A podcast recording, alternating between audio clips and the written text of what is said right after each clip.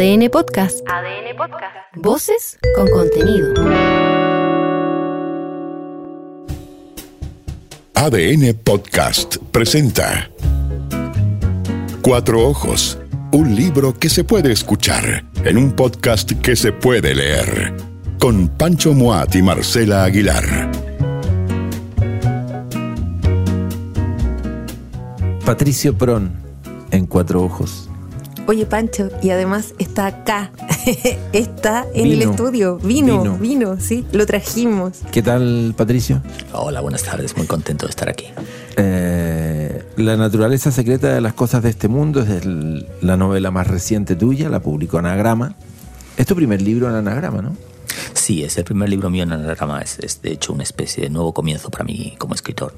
Lo tomo con el mismo entusiasmo y con el mismo nerviosismo con que uno toma los nuevos comienzos.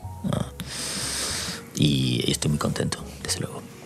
Vienes de un viaje eh, que te hizo pasar por eh, Rosario.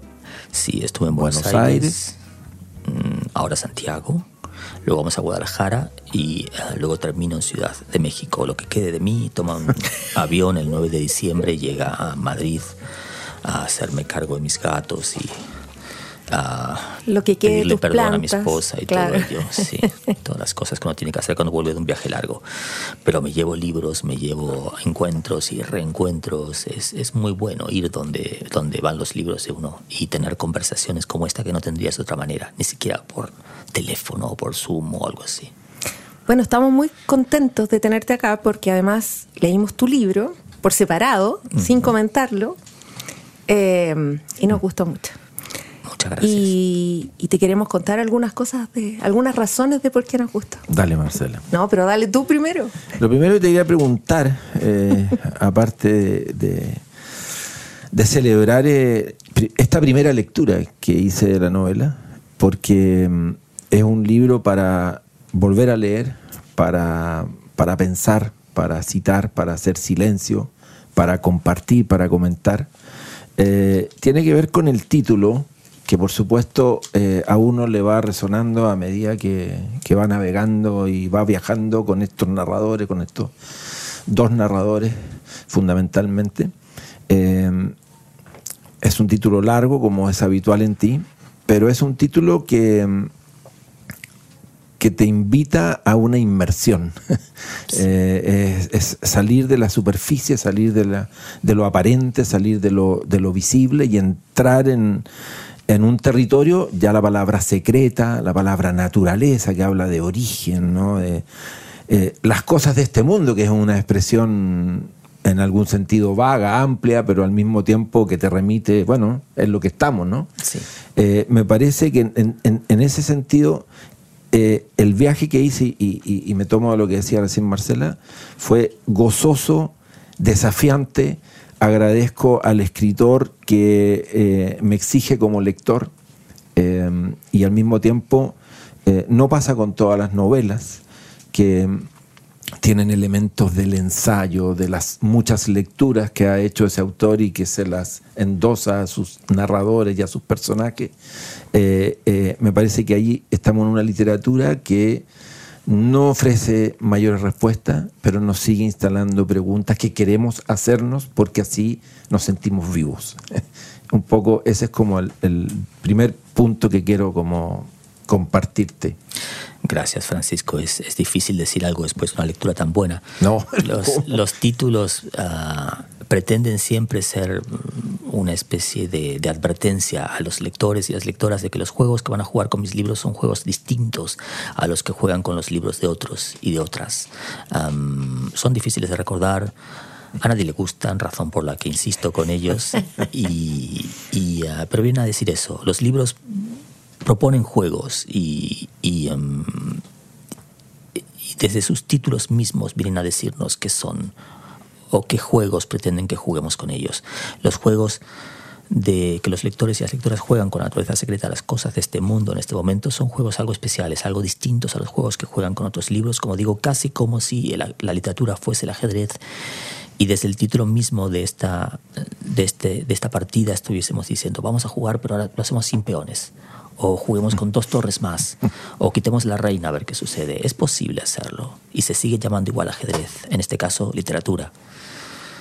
Pero no es lo que vas a encontrarte en una, en una tienda de aeropuerto, no va a tener adaptación cinematográfica, no va a ser eh, una serie de Netflix. Es un momento singular el que vivimos en el que lo mejor que algunas personas creen poder decir de los libros es que va a ser una buena película o una buena serie. Mm. Mis libros no están hechos para eso, están hechos para que produzcan los efectos que afortunadamente ha, producido este en ti. Y sin embargo, es un libro que es muy visual, tiene, provoca muchas evoca muchas imágenes. Es un libro que tiene una estructura eh, como dual, de, son, son como dos novelas, son dos novelas breves, eh, dos historias. Hoy en la mañana eh, te escuchaba hacer como hablar de este, de este punto que me parece que también es muy notable del libro. Son dos relatos de dos narradores que tienen aproximadamente la misma extensión y sin embargo uno abarca en realidad lo que ocurre en 30 minutos, lo que toma, lo que toma un, un, trayecto en, en, auto, y el otro abarca 20 años.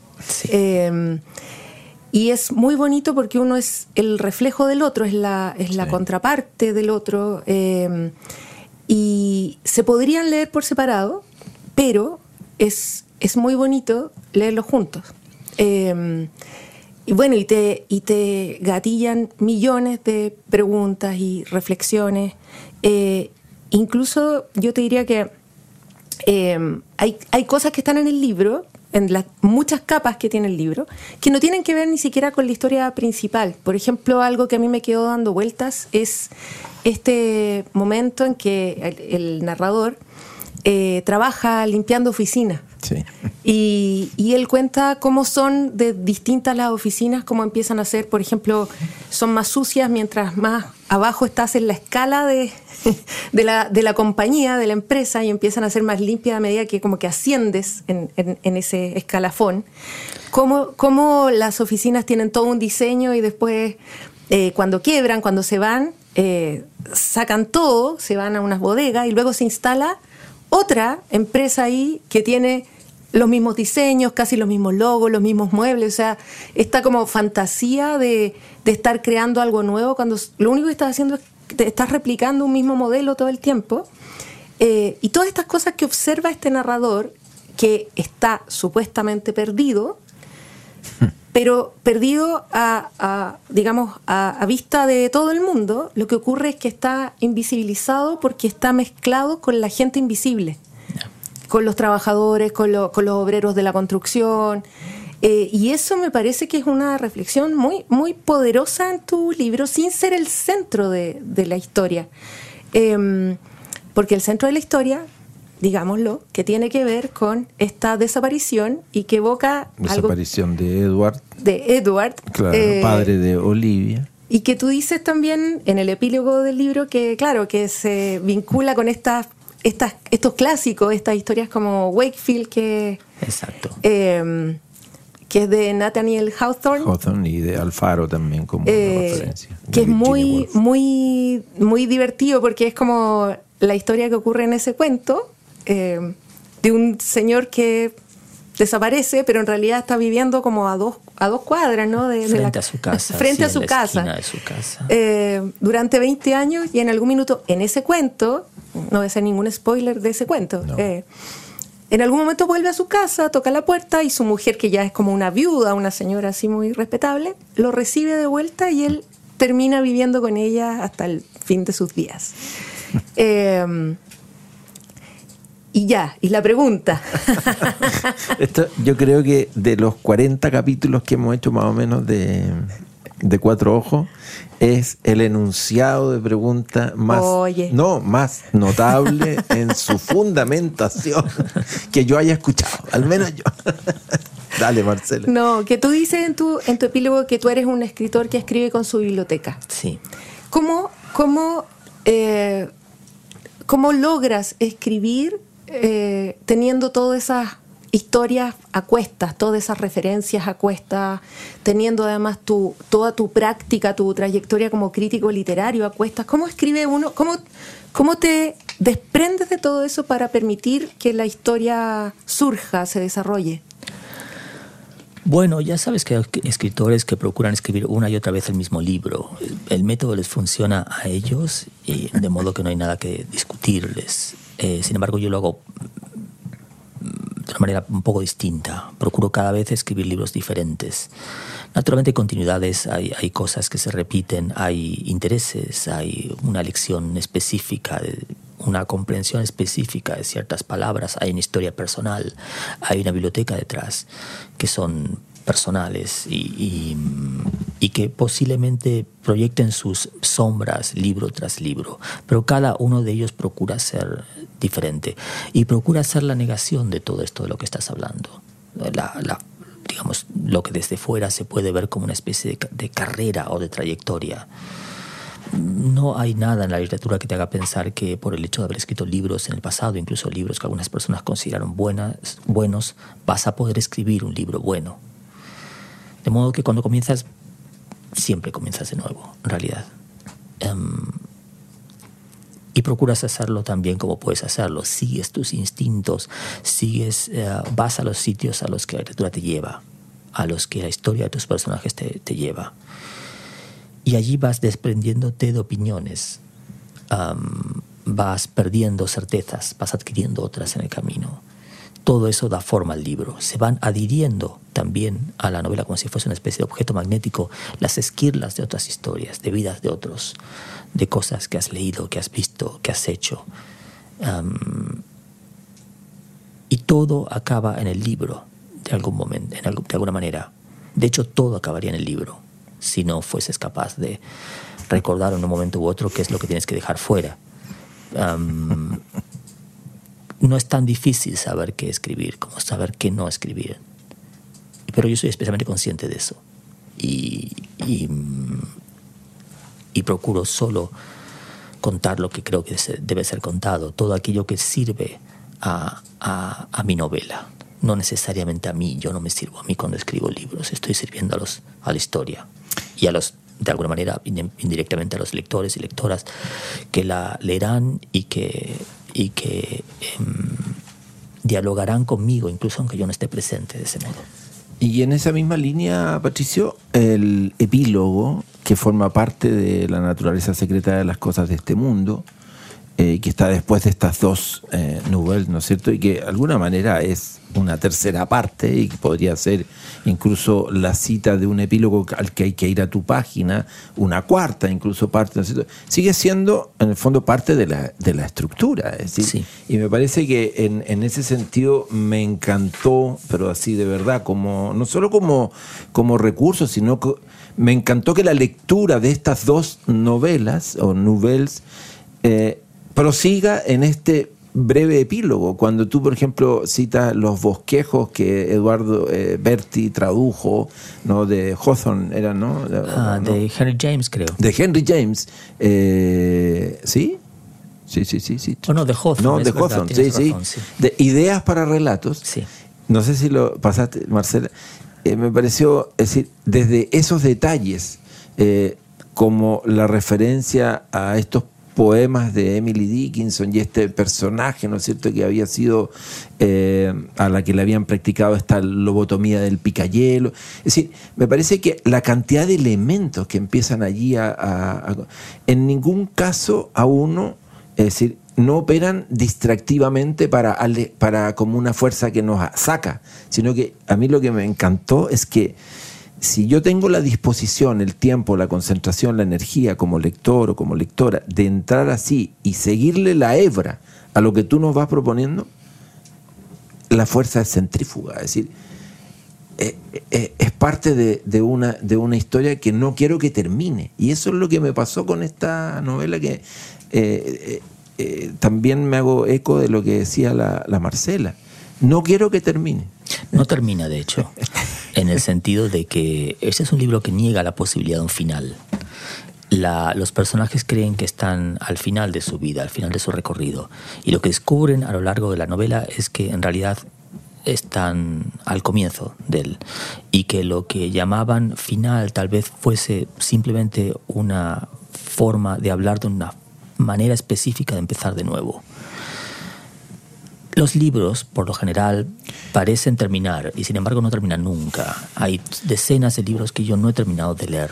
No porque no haya completado la lectura o no haya volteado la última página, sino porque continúan viviendo en mí, continúo pensando en ellos, continúo pensando en sus personajes, eh, los sigo habitándolos al tiempo que me habitan a mí, escribo con ellos de alguna manera, ¿no? Em, y los vas completando con distintas experiencias a lo largo del tiempo. Lo que, lo que tal vez entendiste de ese libro, como, como lo leíste en una época, es distinto de cómo lo lees ahora. Sí, en ocasiones releo y resulta que mi lectura es distinta a la que tenía, a la que había hecho originalmente. No creo que una experiencia más, más aleccionadora para un lector que repasar los subrayados que ha hecho en un libro en algún momento de su vida. Yo subrayo, mucho. Y cada vez que releo un libro o vuelvo sobre los subrayados, descubro que subrayé todas las partes que no tenía que subrayar. Que ya no te interesan. Exacto. Las que me interesan son otras. Pero puede que me interesen otras sencillamente porque esas que subrayé ya las internalicé de alguna manera. Ya te habitaron. En esta en relación con lo anterior y de la misma manera en que digo que esta es una novela que niega los finales, tenía que haber algo en ella que hiciese que no termines de leerla después de haber volteado a la última página.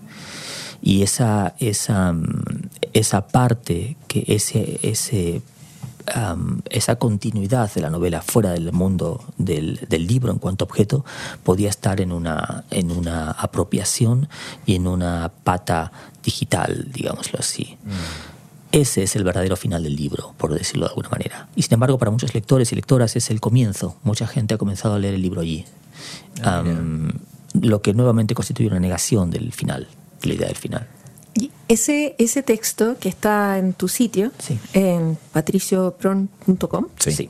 Em, claro, tiene un vínculo con el libro, o sea, desde donde lo veo yo al menos, eh, en, esta, como en esta dimensión que tiene que ver con, con los afectos, con, las emociones. Eh, porque esa historia, que es una breve historia que está ahí en, el sitio, eh, es la historia de, un intento por eh, dominar, por domesticar, Las, emociones femeninas eh, porque está la idea de que, de que lo femenino es muy emocional, eh, pero de una manera brutal, o sea, metiendo un picayelo en, en, el, en el cerebro de estas mujeres para intentar eh, que no fueran tan emocionales, que no se desbordaran, porque está esta idea de que, de que ese desborde es, es, una enfermedad, un trastorno. Sí, sí, ah, la novela está atravesada por, el, por el, ah, un concepto que es el del daño el hecho de que el, modo en que vivimos ah, nos hace daño y hace daño a otros.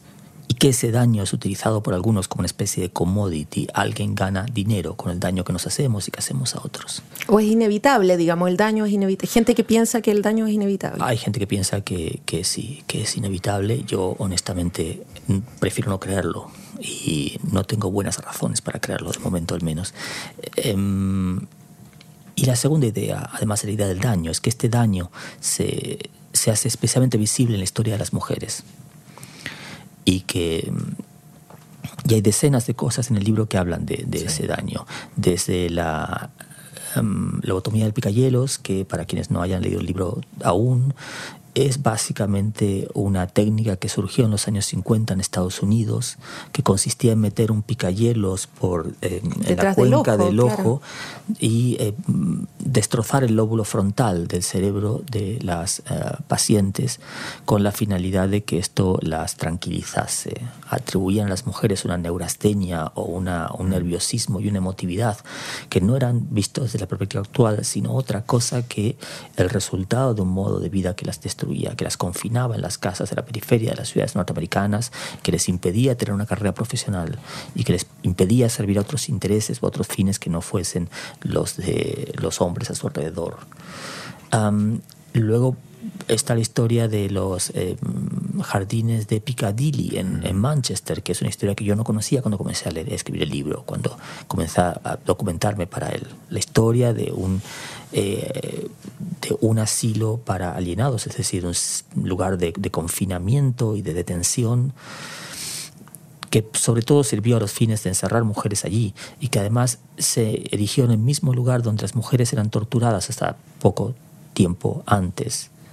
Mujeres que perdieron su trabajo tras la marcha de las grandes hilanderas, las grandes empresas textiles que había en Manchester, que fueron desplazadas a países del tercer mundo, donde la mano de obra es más barata, acabaron sin sustento, acabaron locas, de, acuerdo con la perspectiva de algunos, y fueron encerradas en ese lugar. Hay mucho que habla de, la locura en este libro, pero también hay mucho que habla de, em, de ese daño y de nuestro modo de vida, que es un modo de vida presidido por, los, por el dinero. Posiblemente este sea, sea una, un libro que, como ningún otro mío, habla directamente acerca del capitalismo, que algunos llaman em, tardío y otros, con más acierto, tal vez llaman ya terminal y que, siguiendo la línea de lo que estabas diciendo recién, uno de los personajes de, esta novela, que es Emma, que es la madre de Olivia y la esposa de Edward, eh, trabaja artísticamente, ¿no? Justamente el, el, este asilo ya deshabitado, ¿no? En ruinas y empieza ahí, aparecen incluso las autoridades, ¿no es cierto?, locales, eh, reflexionando, poniendo dificultades o facilitando las cosas. Entonces, el tema del arte, de, de, de, las instalaciones, de las performances, el, Edward que es un pintor, ¿no es cierto? Es decir, eh, eh, obras que quedan en manos de Emma, es decir, ahí hay una reflexión eh, permanente, pero muy viva eh, y muy vital eh, a lo largo de esta novela que también a mí me, me, fue capturando y cómo muta en la segunda a otras formas, a mucho más hechos, narración más activa y sin embargo ya tenemos la lectura anterior y por lo tanto vamos haciendo un cruce que eso es otro elemento de esta novela que también me alucinó y por eso creo que es también un texto que invita a la relectura. Mm, me alegra que lo digas. Para mí es eh, estos artistas que aparecen en, en, la novela eran un desafío. Era un desafío para mí em, el ver si yo era capaz de ponerme la cabeza de, de, creadores que no trabajan con las herramientas con las que trabajo yo. Si era capaz de ponerme la cabeza de una actriz, si era capaz de ponerme en la cabeza de un artista eh, visual.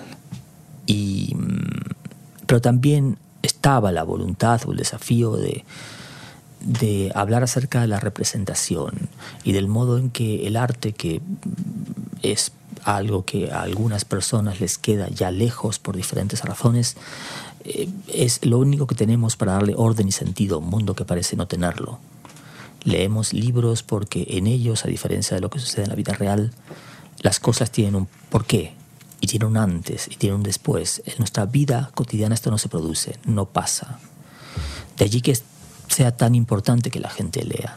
No necesariamente para que nos lea a nosotros o para que, o para que satisfaga algo parecido a una idea acerca de la cultura, sino porque es la única manera en que pueden adquirir las herramientas para saber que, cómo narrar la historia de sus vidas. Bueno, en alguna entrevista tú decías que, los libros son repositorios de, vidas. Hay, muchas vidas ahí. Sí, hay muchas, hay muchas ideas acerca del modo en que vivimos y eventualmente ah, acerca de la manera en que podríamos vivir si deseamos vivir de otra manera.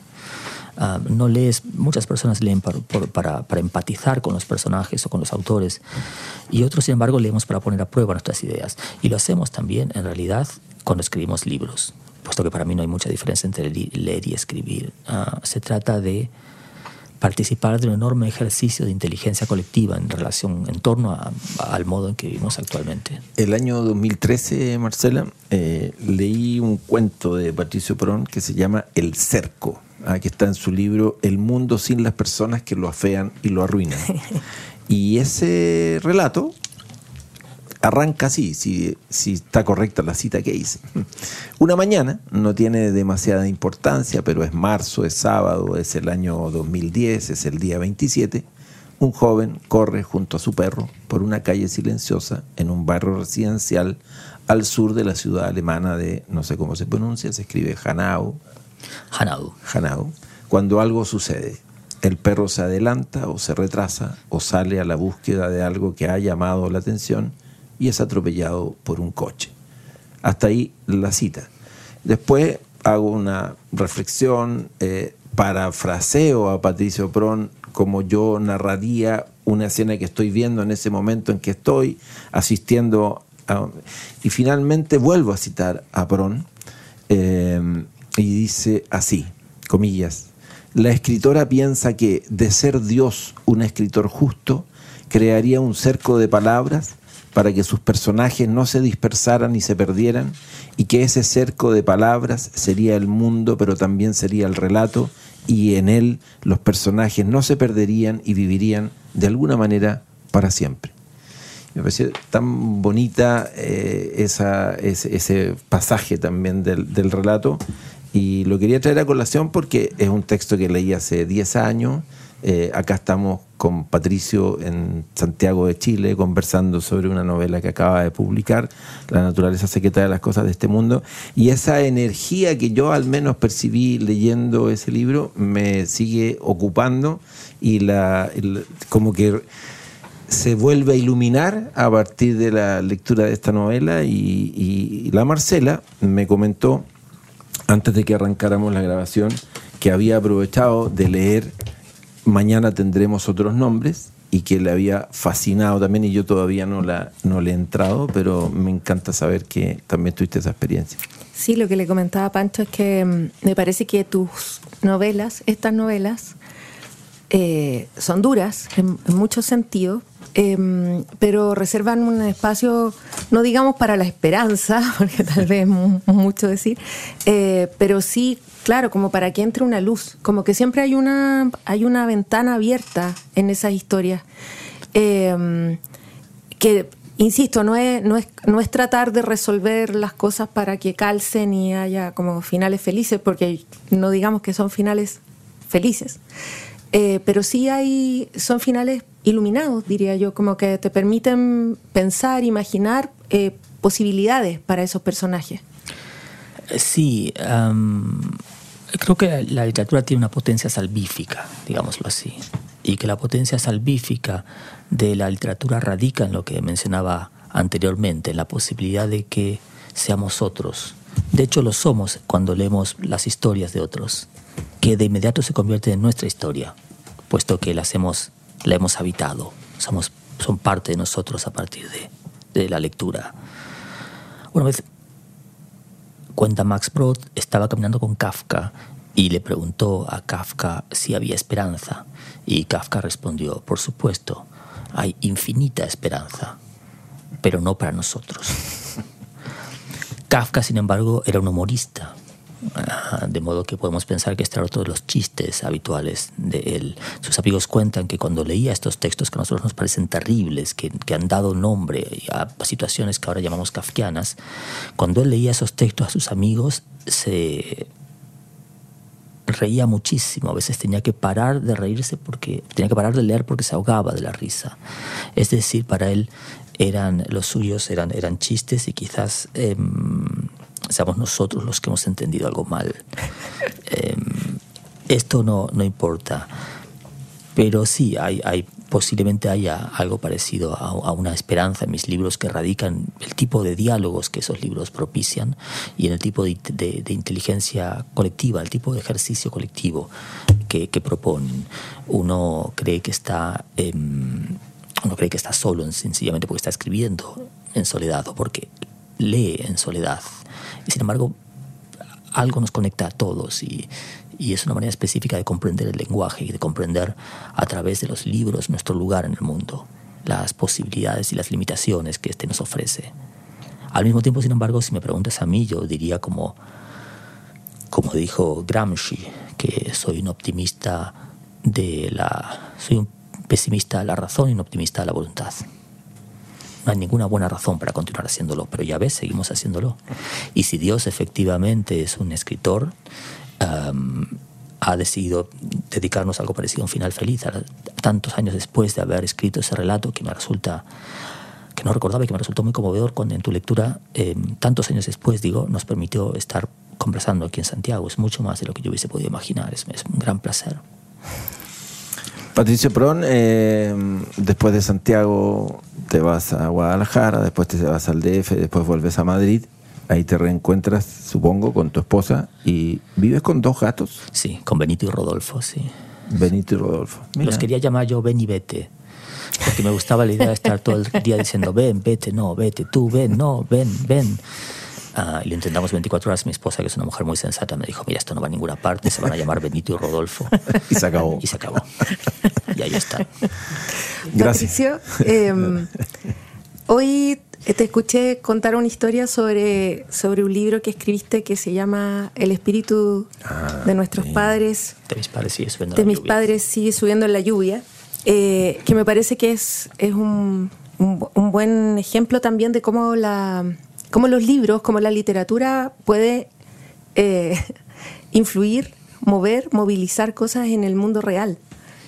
Sí, sí, la puedo contar rápidamente. Yo escribí esta novela, El espíritu de mis padres sigue subiendo en la lluvia, em, en torno a ciertos hechos a que nos sucedieron a, mis padres y a mí y a algunos amigos de mis padres durante lo más crudo, lo más inclemente de la dictadura argentina.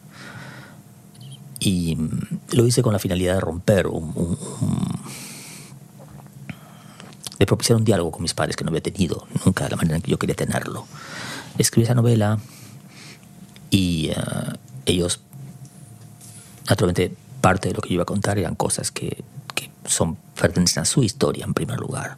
Así que les di el derecho a veto de la publicación en Argentina. Finalmente no lo ejercieron, pero mi padre escribió una larga carta contándome, prácticamente comentando la novela página por página, que con su permiso publiqué yo en la, página, en la página web y que formará parte de la nueva edición que sacaremos en, en Anagrama en, en junio del año que viene. Esto disparó en mis padres, algo que yo no esperaba. Propició que, que ellos volviesen a la militancia, al activismo político. Y años después, mi padre, que también es historiador y que escribió una serie de libros periodísticos eh, acerca de los desaparecidos de su ciudad, algunos de los cuales él había conocido personalmente, eh, comenzó la, la, presentación de su libro leyendo un pasaje de esa novela. Para mí es especialmente conmovedor esto y supuso el, devolverles a ellos algo que ellos me, habían dado a mí. A veces pasan esas cosas, si eres afortunado te pasan esas cosas. Em, no hay mucho más para contar, excepto que este tipo de acontecimientos que desde luego no son tan publicitados como los premios y como las, como las ah, menciones y todo ello, tienen a veces para los escritores una importancia mucho mayor. Y esta es tal vez la medalla que yo me pondría, el haber devuelto a mis padres algo parecido a una, voluntad de transformación que si bien siempre han tenido, no se atrevían a, poner de manifiesto después de la, la, horrible noche que, que atravesamos ellos y yo. Patricio Pron, gracias por esta conversación con nosotros aquí en Cuatro Ojos y con todos quienes la van a escuchar. Gracias a ustedes, gracias.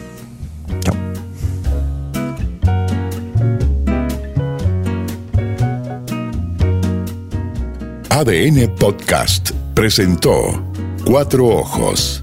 Libros que se hacen escuchar en un podcast que se puede leer. Con Pancho Moat y Marcela Aguilar.